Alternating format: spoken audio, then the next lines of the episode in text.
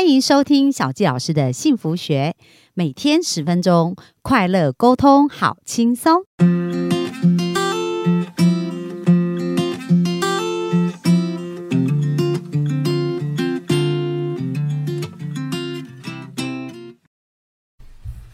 欢迎收听小纪老师的幸福学，很开心又在空中跟大家见面。那本周呢，小纪老师想要跟大家聊一聊有关于职场关系。那我邀请到我一个好朋友哦，就是我这位好朋友叫蔡俊宇。那他本身呢，在定律保金已经工作八年喽。那能够在大学一毕业，他就这是他第一份工作，而且在同一家公司做了八年，又是保险的工作。其实对很多人来讲，这个也是一个很不容易的经营。那不仅如此哦，他在这个工作里面，像目前他带了二十个团队，然后这二十个团队的伙伴呢，他也是连续五年得到公司持续增援的，呃，非常前面的一个名次哦，就持续都有在做这样的事情，而且能够把团队稳定啊做到这么好。那我觉得，呃，在他经营人际关系上面啊，在职场关系啊，在家庭关系上都有很多的成长跟很多的学习。那他的经验，我觉得很值得跟大家分享，也可以让大家成为你们在想要往这个方面、关系方面做更好的一个经验的参考。所以今天呢，我们就热情的掌声来欢迎我们的来宾蔡俊宇。 Hello，大家好，很高兴有这次的荣幸来受邀，这是小纪老师的幸福学。好，那就是今天要分享的主题啦。第一个部分就是要来跟大家讲，就是我当初为何选择这个产业嘛。对啊，对我就很好奇耶，俊宇为什么会想说要选择保险这个产业呢？ OK，那这个可能就要从我很可能很小的时候说起，因为我其实从小就是先天性有心脏病。那因为在小时候啦，心脏病这件事情，我自己就是也不晓得啊，这件事情到底有多严重，只知道说身体很不好，然后常常就需要去住院。嗯，那直到小学的时候，我最印象深刻就是小学五年级整整住院住了一年。哇，一整年呐、对，真的一整年，然后就是一直反反复复这样子啊。到那时候，其实我也不晓得说原来这样花费是很大的。因为都父母在付 钱，对，没错，真的就是父母在处理的。对，然后到大学的时候，大二，因为小时候的血管不会跟着人工血管不会跟着长大，哦，所以到你小时候就已经装人工血管了。对，没错。然后就那个血管不会长大，所以到大学的时候不够用，就要换大。嗯，所以就是必须再经历一次大手术。对，哦，那这一次的手术就是印象深刻，哦，家人都陪在身边呐、然后才知道说，哇，原来医药费是要这样花的。所以当时在大学时期，同学有时候就会故意笑我说，啊，你这个就是有钱病，那没钱还生不了这个病。对，对，那我当时听完其实很不舒服的，直到我自己经历过、看到过这个收据的花费，才知道说，哇，我父母真的是很不简单。所以那时候终于体会到爸妈的付出哦，因为小时候可能对这些事无感嘛，可是大学已经有懂事啦、所以那时候这个事就给你留下深刻的印象。对这件事情，就是让我就是脑海中就是永远记得，嗯哦，而且尤其是父母在陪我进去手术房的那个画面，我都永远记得一清二楚。嗯，对，就很像是妈妈在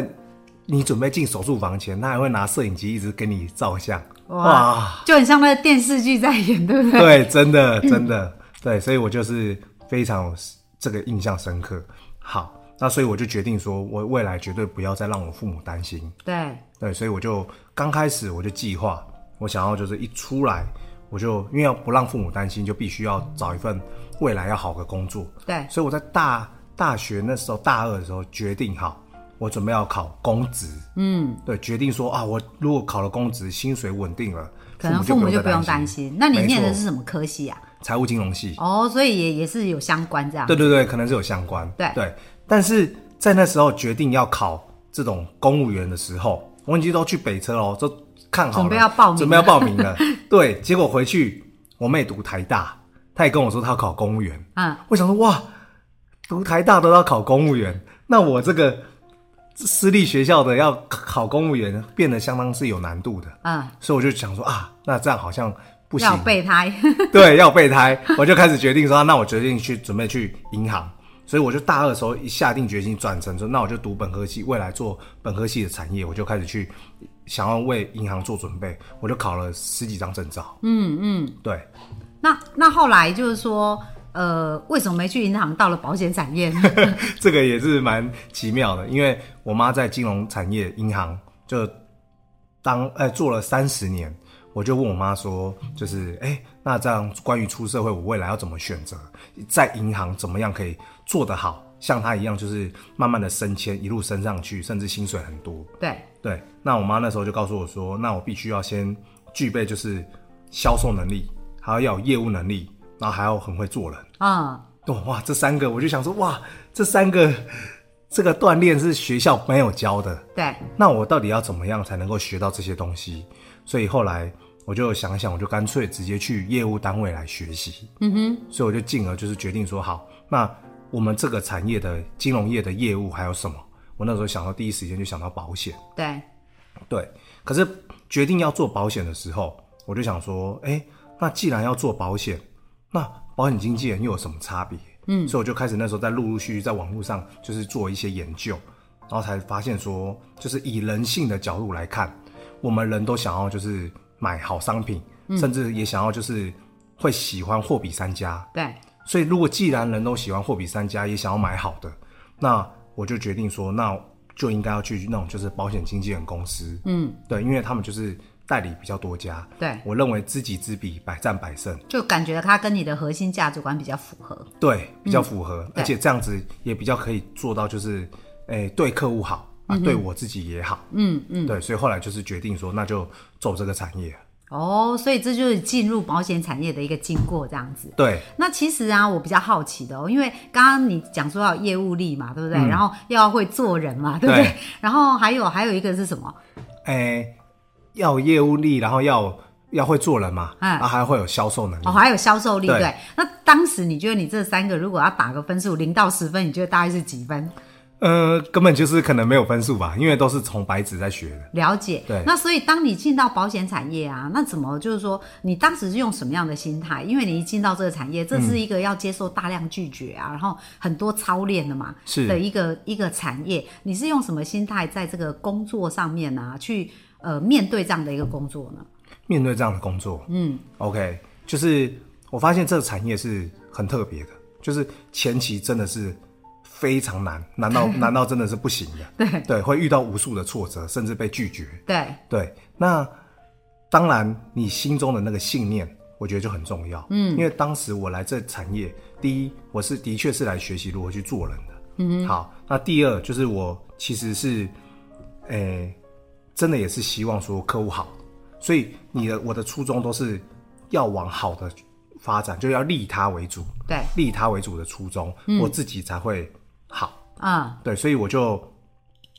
就用这个信念来坚持，坚持下去。哦所以其实你一开始就定位自己就是要利他，对对不对，就对？定为自己是利哦，就他。利他。所以在这个坚持的，那你那个业绩啊，因为它都会有考核嘛，一般对来讲，然后都会有业绩。那你是什么时候才突破？因为你是新鲜人，是什么时候才突破这个零的业绩，或者才慢慢的上轨道这样子？哦，你说怎么样突破？OK，哎，这个这个突破，其实我觉得就跟我刚刚讲的那个信念非常有关。嗯，因为当你今天信念是我的出发点是为客户好的，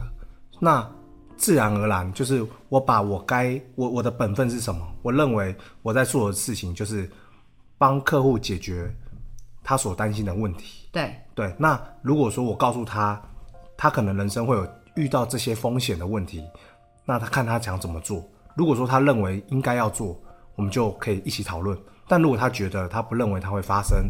那我们当然就不用去勉强客户。等于说我就是定位自己，就是做到一个资讯分享者的角色。嗯，那你的受挫力就不会那么重，哦因，为你不能够以就是我想要成交啊成交这个对人为主。嗯，对我是要以就是我做这个大量分享的这个心态跟信念，嗯因为我是为别人好啊，那我就不是在强迫他要来跟我买，嗯，那我自然而然那个压力就不会那么大。哦，所以你一开始就调整自己是这样的心态，就是是资讯的分享者，然后对这个资讯是可以帮助到对方，而不是对以说我一定要成交它这样子为最终结果这样子。对，因为我认为只要做对事，自然而然就会有成绩，会有收获。对对，那但那个做对是那个出发点，很多人进到这个产业都会觉得说我是来赚钱的，嗯嗯，或者是我是来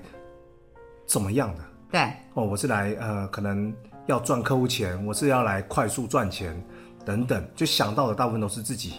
那自然而然你的得失心就很重，嗯，因为只要没有得到，我们就会心里就会很不愉快，对那你那个不愉快就会让你没有办法在这行业长期的坚持，对，对。可是如果说你的出发点是希望它好，因为我讲白的，我那时候来就是想要来学怎么做人啊、对，对，可是我后来发现，其实要把人做好，真正的呃到位，就是把他摆的比自己还重。嗯，对，就是利他为主，所以利他摆第一，那自然而然赚钱只是顺便。嗯，对，因为我觉得做对事，自然而然一定会赚到钱。但但是那个坚持，你能坚持多久？所以那时候你坚持多久才看到成果啊？我坚持多久啊？哇！我跟大家分享一下，我第一年的年薪，嗯，才二十而已。哦，对，其实真的是很辛苦。对而且每个月都还要预留下个月的生活费。对对，可是中间我持续做一件事情，就是我要让自己肩膀上有责任。嗯，什么是一直是责任呢？就是我从那时候开始，我依然出社会开始就有在给我父母钱，对对，给我父母孝养金，因为我希望说我选的这个产业，呃，他是可以看到我其实还是做得很好的。嗯，所以再怎么样我都还是留孝养金，纵使我自己生活也快过不去，但是就是要想办法坚持。所以很棒哎。其实像很多现在年轻人啊，赚钱都不给父母啊， 就自己花，很多是这样。可是刚刚那个俊宇就讲的很棒哦，就是说他他觉得他对父母的承诺就是不让他们担心嘛，对所以不管多还是少，可是坚持就是固定给一个数字这样子。对，就是固定给你啊对，的数所以据当你开始从事这个行业，你就要求自己这样，那其实也会增加你的动力啊，因为你对啊就是要给父母钱嘛，所以对无论如何就一定要赚到这个钱啊。没错，好、所以他就会帮助你，可能在不想行动啊， 或者是在挫折的时候，是不是也会帮助你继续往前走啊？哦，这个真的是很大的动力，嗯因为当你今天知道说啊，这个月业绩可能不是很好的时候，那你第一就是你要加大你的量，对对，不然的话，只要没有结果，就会让父母担心。对哦，所以这些全部都是我们肩膀上的东西，嗯让我们有这个力量去做很多的事情。哇，所以嗯你第一年就是、虽然是二十二十几万，可是对新鲜人来讲，真的也是一个从无到有去累积人脉嘛，对不对？对，没错所以。你那时候都是陌生开发，还是跟什么，还是跟朋友来分享啊？哦，那个时候是大量跟家人、跟朋友分享。嗯嗯对嗯，，而且很我的观念也是有突破这个，因为很多人是刚开始走这行是不想跟朋友或呃跟家人对的，都想要从陌生人开始。对对，可是因为我在带人嘛，带人的经验很多，我现在就会告诉他们说，哎、其实讲真的，只有我们可以帮客户去比出市场上哪一家可能特别优势优劣。那既然我们自己这么专业，我们当然是要先让亲从最朋爱好的友家对人开始最爱最爱的朋友、家人开始。对，可是开始不是说我一定要卖他或成交他，而是我至少看过哦，他的内容是可以解决他所担心的问题，那这点我放心了。所以其实是从好的出发点，而不是从利益的出发点。嗯，对。了解，所以你也是从自己这样子开始的一个过程嘛，去经验这样子。对好啊，那这样很棒哎，我们今天就。听到俊宇他怎么从事这个行业，然后他又给自己这个压力啊， 要给父母孝养金，然后就让自己对责任、对工作多一份责任感，所以就坚持过了第一年的这样子。没错，哦，那接下来啊，明天我们呃俊宇明天要再跟我们聊一聊有关于什么部分呢？